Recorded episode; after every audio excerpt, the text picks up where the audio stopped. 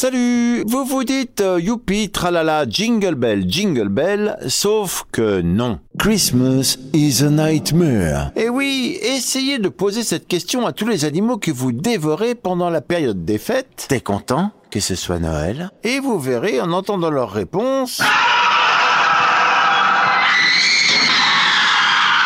qu'ils sont assez loin de votre état d'esprit festif et que l'anniversaire de la naissance du Christ n'est pour eux que le top départ enthousiaste, faut le dire, d'un nouveau génocide. Alors bienvenue dans Christmas Nightmare, The Slaughterhouse. L'abattoir de Noël donc qui ouvre ses portes pour vous en exclusivité dans PPP tout de suite après le générique.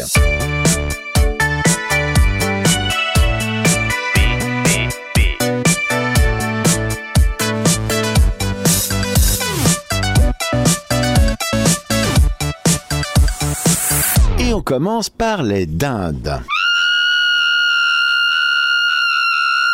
Bah, bien, on mange l'équivalent de 41 dindes toutes les minutes le mois de décembre en France. Autrement dit, 2,47 millions de dindes finissent dans nos assiettes à Noël. Aux États-Unis, ce sont 46 millions de dindes qui grillent au four pour Thanksgiving. Mais en France, en 2019, 48 millions de dindes ont été abattues. 97% d'entre elles provenant d'élevages intensifs, c'est-à-dire de bâtiments fermés sans accès à l'extérieur. 97% ça laisse peu de place au rêve. En octobre 2020, des images filmées en caméra cachée par un employé de l'abattoir de Blancafort, dans le Cher, avaient été rendues publiques par l'association L214 afin de dénoncer les conditions désastreuses d'élevage des dindes. Les volailles sont transportées dans des cages trop petites, haletant sous l'effet de la chaleur, elles étouffent souvent avant d'arriver à l'abattoir et finissent à la poubelle. Et pour les survivantes, c'est l'enfer. Elles sont suspendues à des crochets, forcées de relever la tête pour ne pas racler le plancher métallique, restent accrochées en toute conscience pendant plus de deux minutes, excédant la durée maximale imposée par la loi afin d'éviter le stress, avant l'étourdissement par immersion dans un bac d'eau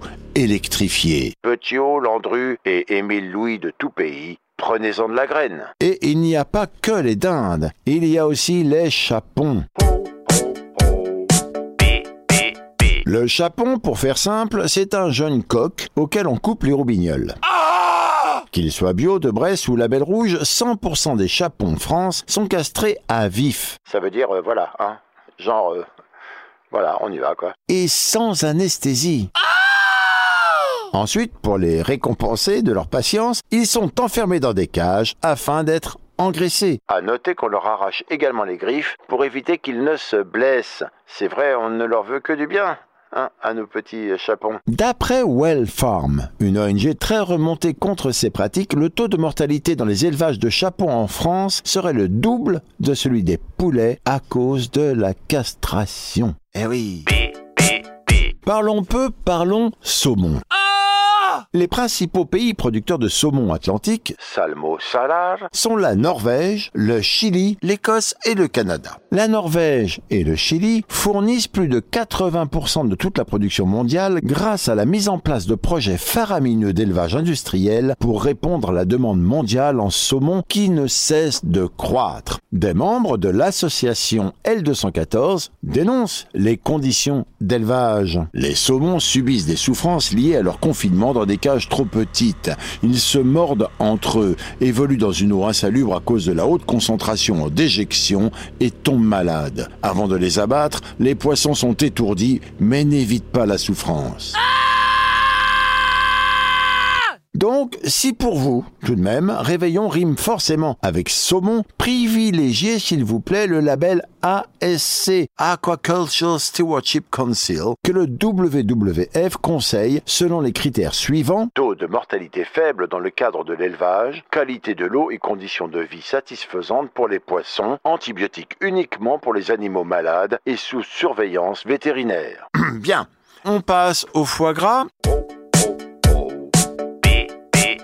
Le foie gras reste indissociable des menus de fête. En France, chaque année, plus de 66 millions de canetons et quelques 700 000 oisons, c'est le petit de loi, naissent pour la seule production de foie gras. Une grande partie d'entre eux finiront broyés ou gazés. Les cannes, dont le foie est plus petit et trop nervé, sont éliminées quelques heures après leur naissance. Les mâles passeront 80 jours en élevage avant d'être envoyés au gavage. Vous allez voir, c'est cool. Il faut enfoncer un embuc. Alors c'est une sorte de tube. Dans le bec et jusqu'au jabot de l'animal afin d'injecter de la nourriture directement dans le système digestif de l'oie ou du canard. Dans près de 90% des élevages, le gavage est réalisé de manière industrielle à l'aide d'une pompe hydraulique ou pneumatique qui peut propulser jusqu'à 1 kg de nourriture en moins de 3 secondes. Et ce, 2 à 3 fois par jour. Une pratique évidemment scandaleuse, interdite dans tous les pays européens, sauf 5, la Hongrie, la Bulgarie, l'Espagne, une partie euh, de la Belgique et la France. À noter tout de même que la production de foie gras a ralenti, et oui, de 20% par rapport à l'année 2020, mais ce n'est pas hein, grâce à une soudaine prise de conscience, mais suite à la grippe aviaire qui a ravagé les élevages en décembre 2020. Bon, bah, bon, c'est pas tout ça, on enchaîne avec les huîtres. Bon, ben comme on était un peu dans la souffrance animale, vous vous demandez sûrement, est-ce que l'huître souffre quand on la mange vivante?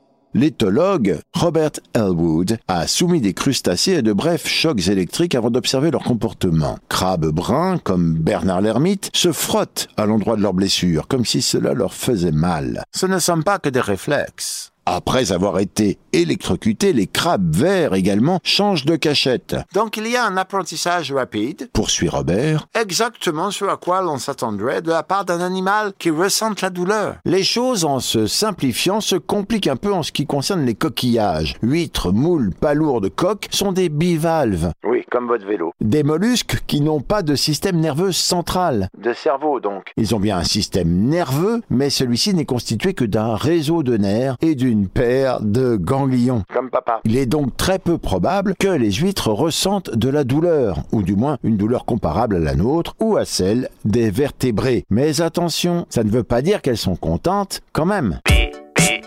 Voilà, voilà, voilà, Jingle Bell, Jingle Bell, ce premier PPP de Noël est terminé, hein, merci. Ce podcast m'a coupé l'appétit. Je vais me coucher et regarder une série ou un bon film de Noël, genre Love Actually, ou pourquoi pas Voisin contre voisin. Vous savez, cette compétition de déco euh, de Noël. Des décos de Noël dont je vous parlerai la semaine prochaine dans PPP, bien sûr. PPP, pourquoi?